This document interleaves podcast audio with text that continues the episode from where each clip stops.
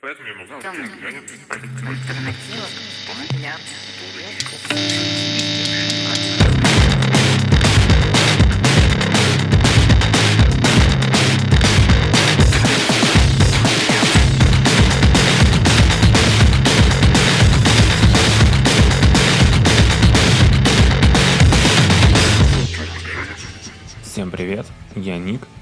темный подкаст, и в данном эпизоде я бы хотел поговорить о таком художественном направлении, как поп-арт.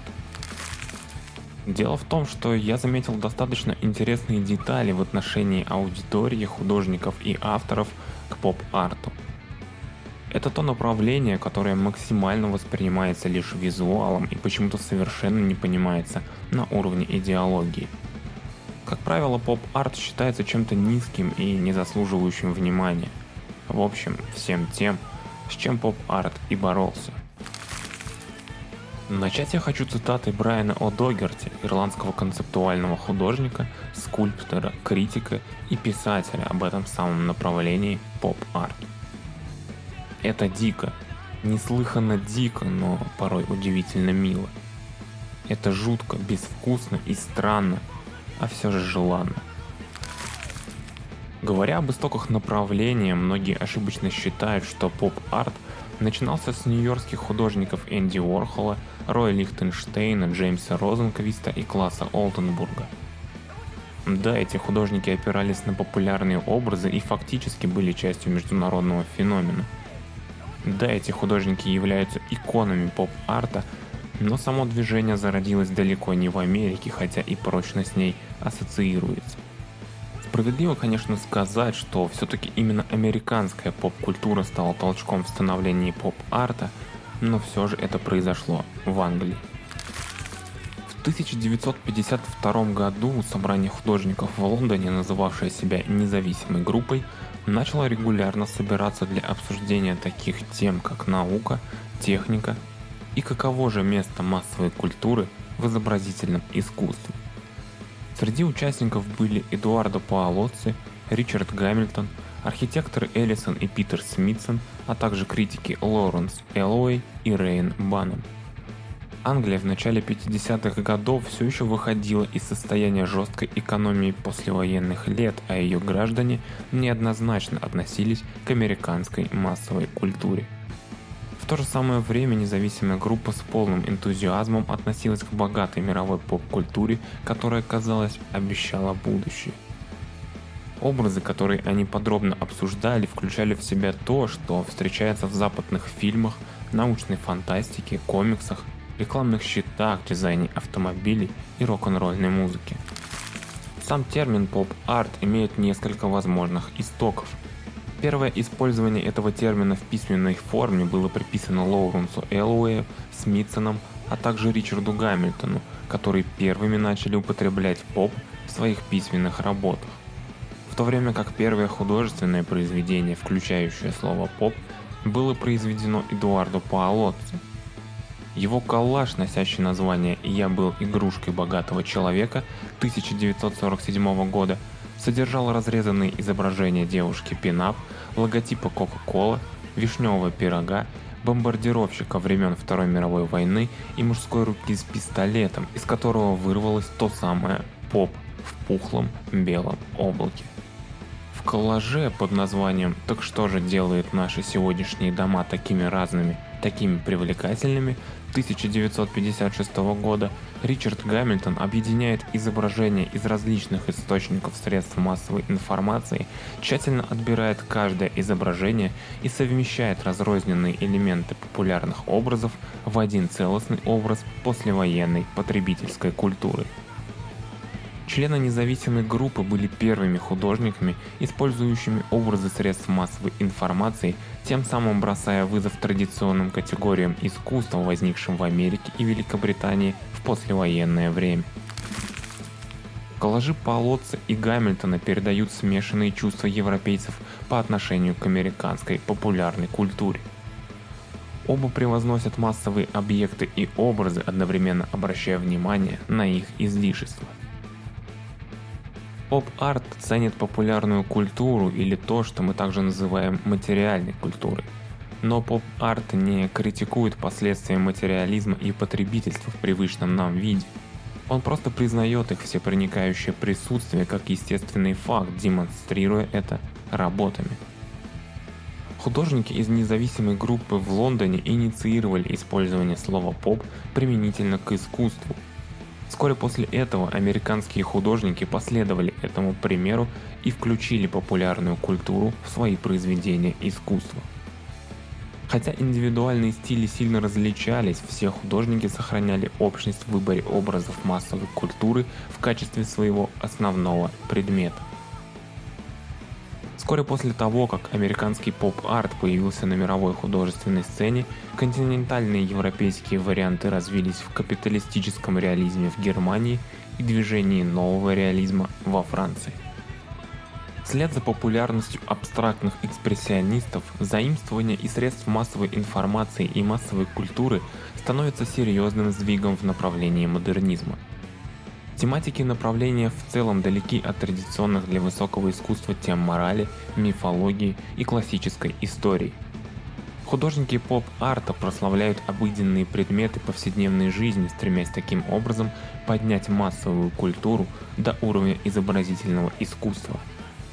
Возможно, благодаря включению именно коммерческих образов поп-арт стал одним из самых узнаваемых стилей современного искусства – вот здесь и кроются ключевые идеи и достижения поп-арта.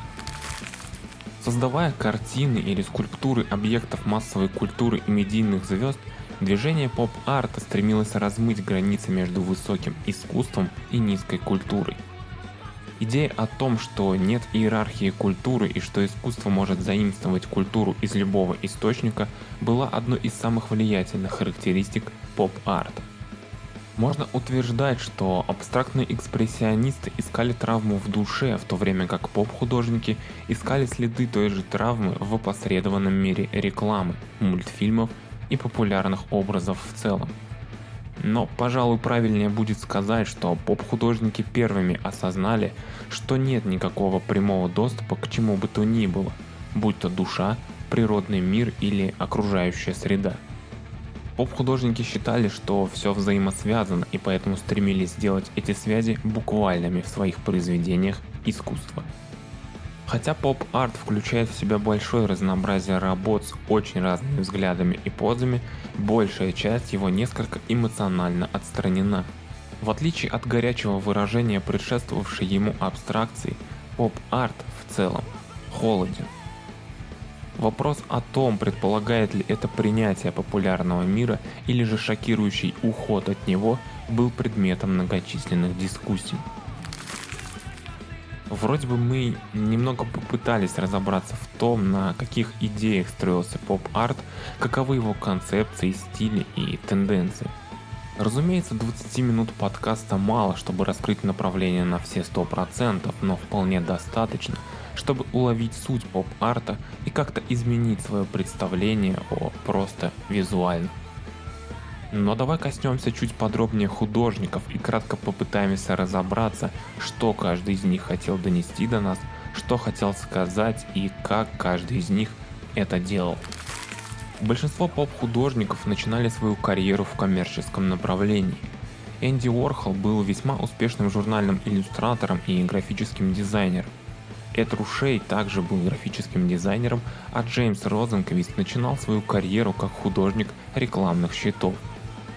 Их опыт работы в мире коммерческого искусства обучил их визуальной лексике массовой культуры, а также методам плавного слияния сфер высокого искусства и массовой культуры. Энди Уорхол больше всего известен своими ярко раскрашенными портретами знаменитостей, но его тематика сильно варьировалась на протяжении всей его карьеры. Его самые ранние работы изображают такие предметы, как бутылки из-под Кока-Колы и банки из-под супа Кэмпбелл, воспроизводимые до бесконечности, как если бы стена галереи была полкой в супермаркете – Уорхол перешел от ручной живописи к трафаретной печати, чтобы еще больше облегчить масштабное воспроизведение поп-изображений.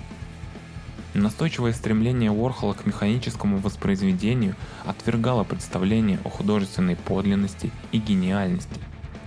Вместо этого он признал коммерциализацию искусства, доказав, что картины ничем не отличаются от банок с супом Кэмпбелл, и те, и другие имеют материальную ценность и могут быть куплены и проданы как потребительские товары. Кроме того, он приравнивал массовое производство потребительских товаров к статусу знаменитостей в портретах, таких как Диптих Мэрилин – Роль Лихтенштейн доказал, что он может соблюсти абсолютно все требования к высокой и великой композиции, даже если его предмет искусства заимствован из комиксов. В дополнение к использованию образов из серии комиксов, Лихтенштейн адаптировал машинные методы печати, используемые для создания изображений, чтобы создавать свои картины – он не только перенял те же яркие цвета и четкие контуры, что и популярное комиксное искусство, его самым новаторским вкладом было использование точек BND, маленьких точек, которые использовались для передачи цвета при печати. Сосредоточившись на одной панели внутри комикса, полотна Лихтенштейна не являются точным воспроизведением любого графического оригинала – а скорее представляют собой творческое воссоздание художником композиции, в которой элементы могут быть добавлены или устранены, масштаб может измениться, а текст может быть отредактирован. Рисуя вручную обычно созданные машиной точки и воссоздавая сцены из комиксов, Лихтенштейн размывал различия между массовым воспроизведением и высоким искусством. Джеймс Розенквист в своих работах также присваивал непосредственно образы из массовой культуры. Однако художник вместо того, чтобы создавать однотипные копии, осуществлял творческий подход посредством сюрреалистических сопоставлений продуктов и знаменитостей, часто вставляя политические послания. В рамках своего метода Розенквист собирал вырезки из рекламных объявлений и фоторепортажей, а затем использовал полученные результаты в качестве этюдов для финальной версии своей картины. Обучение Розенквиста живописи на рекламных щитах прекрасно перешло в его реалистичные изображения коллажей, которые со временем расширились до монументальных масштабов. Его работы становились все больше и крупнее – Монументальностью розенквист с изображением обычных вещей проникает в статус высокого, иногда королевского предмета искусства. Известный своими масштабными публичными скульптурами повседневных предметов и своими мягкими скульптурами, класс Олденбург начал свою карьеру в гораздо меньшем масштабе.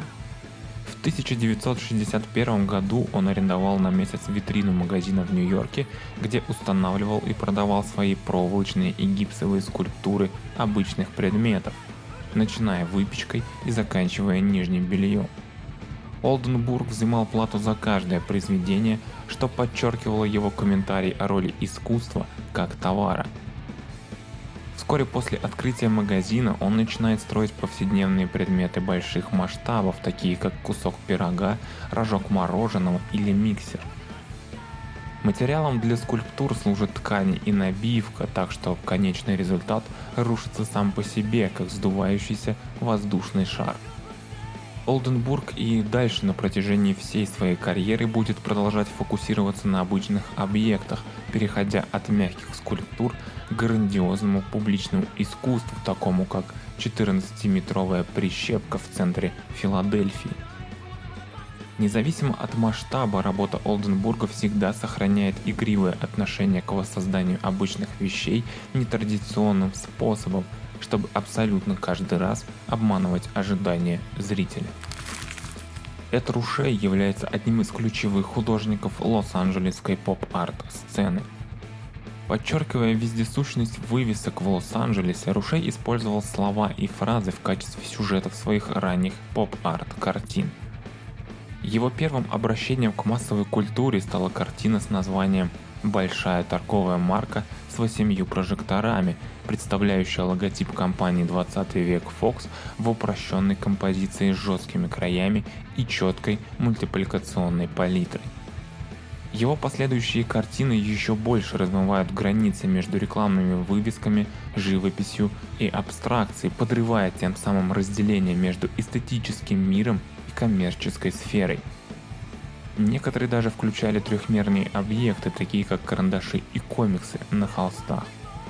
Работы Эда предвосхищают концептуальное искусство более поздних 60-х годов, движимая идея, лежащая в основе произведения искусства, а не конкретном изображении.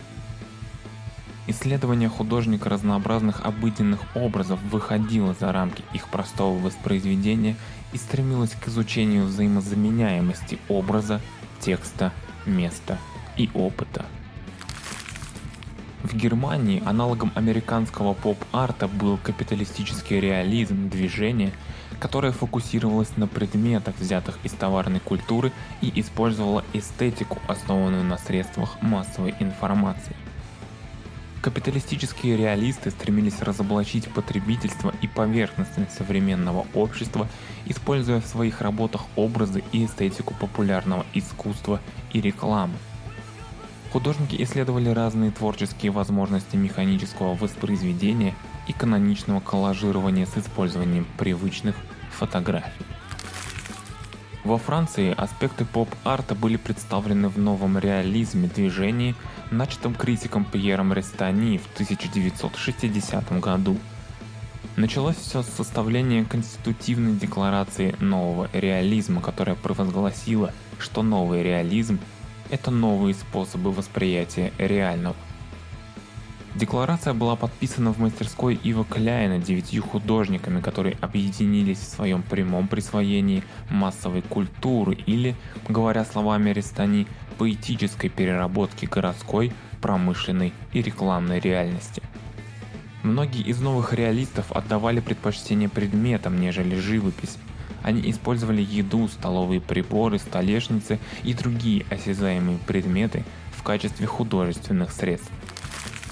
В отличие от других современных художников, которые находят свое вдохновение в поп-арте, американский художник Алекс Кац фактически сыграл ключевую роль в создании этого движения. Его крупномасштабные картины маслом с простым сюжетом и твердыми плоскостями смелого цвета часто рассматриваются как ключевые предшественники поп-арта.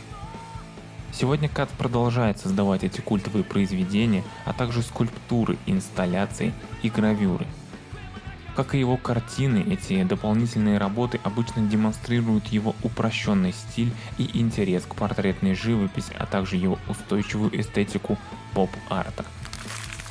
Японская художница Йои Кусама создает иммерсивные среды и интерактивные инсталляции – Кусама, известная в основном своей серией мультимедийных зеркальных комнат, на протяжении всей своей карьеры также создает узорчатые картины, текстурированные рисунки и автономные скульптуры.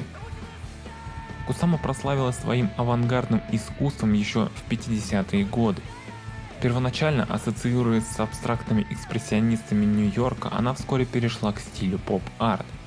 С тех пор она продолжает очаровывать зрителей своим смелым стилем и изобразительными визуальными эффектами. В 70-х годах поп-арт впал в немилость, когда мир искусства сместил свой фокус с арт-объектов на инсталляции, перформансы и другие менее осязаемые формы искусства – Однако же с возрождением живописи в конце 70-х и начале 80-х годов арт-объект снова возвращается в моду и популярная культура как никогда ранее предлагает предметы, которые было легко идентифицировать и понять зрителям. Так возникает волна неопоп-арта с огромным интересом к знаменитостям и иконам массовой культуры. Одной из ведущих фигур неопоп движения является Джефф Кунс, Известен он тем, что игриво обыгрывает знакомые всем темы. Экспериментируя с цветом, масштабом и материалом, он создает глянцевые полихроматические скульптуры икон поп-культуры от известных фигур таких как Майкл Джексон и Мэрилин Монро до фигурок балерин и воздушных шаров. Зачастую основным художественным средством Джеффа является сталь, но это не мешает ему экспериментировать с фарфором и полиэтиленом. Углубляться дальше в поп-арт в рамках данного подкаста я не вижу никакого смысла. И чтобы понять почему, давай вернемся в начало. Я говорил о том, что многие сейчас воспринимают поп-арт исключительно визуально и не испытывают к нему очень уж теплые чувства, за исключением пары конкретных работ. Ведь поп-арт – одно из тех художественных направлений, где просто смотреть на работу – это преступно мало. Поп-арт нужно читать, обращать внимание на детали, на временной контекст, задавать себе вопросы и пытаться на них отвечать. Именно поэтому в таком достаточно подвешенном состоянии я и заканчиваю этот эпизод. Все то, о чем я тебе сегодня пытался кратко рассказать, не является даже одним процентом всего того многообразия, коим является поп-арт. Уорхол и Лихтенштейн бесспорно иконы поп-арта, но их мысли и, что самое главное, визуальное воплощение этих мыслей не являются определяющим для всего направления поп-арта. Если начать все это познавать, пытаться открывать новые имена, если углубляться в работы художников, то перед тобой откроется совершенно неявный, странный, но настоящий мир поп-арта. Коллажи, шелкография и комиксная рисовка не являются единственными выразительными средствами направления, а порой и вовсе не являются поп-артом по причине отсутствия родственной мотивации и идей. Этот выпуск подкаста, как и все предыдущие, да и как все последующие, просто информация для тебя, которую ты можешь совершенно неожиданно для себя использовать или можешь просто пройти мимо. Каждый новый подкаст не является продолжением предыдущего, он не является главой какой-то одной книги. Каждый эпизод подкаста – это сама новая книга, открытая на первой странице и предлагающая тебе прочесть ее. Этим небольшим отступлением я хочу донести до тебя, что будет очень круто, если ты сам продолжишь погружаться во все эти темы, продолжишь открывать для себя что-то новое в мире современной культуры и искусства. И не будешь заперт рамками того, что доносится до тебя лишь визуально, да еще и обрывками. Я Ник. Это был темный подкаст, и спасибо за твое внимание. Обязательно еще увидимся в материалах темного глянца. Береги себя и не забывай о культуре. Пока. Темный. Альтернатива для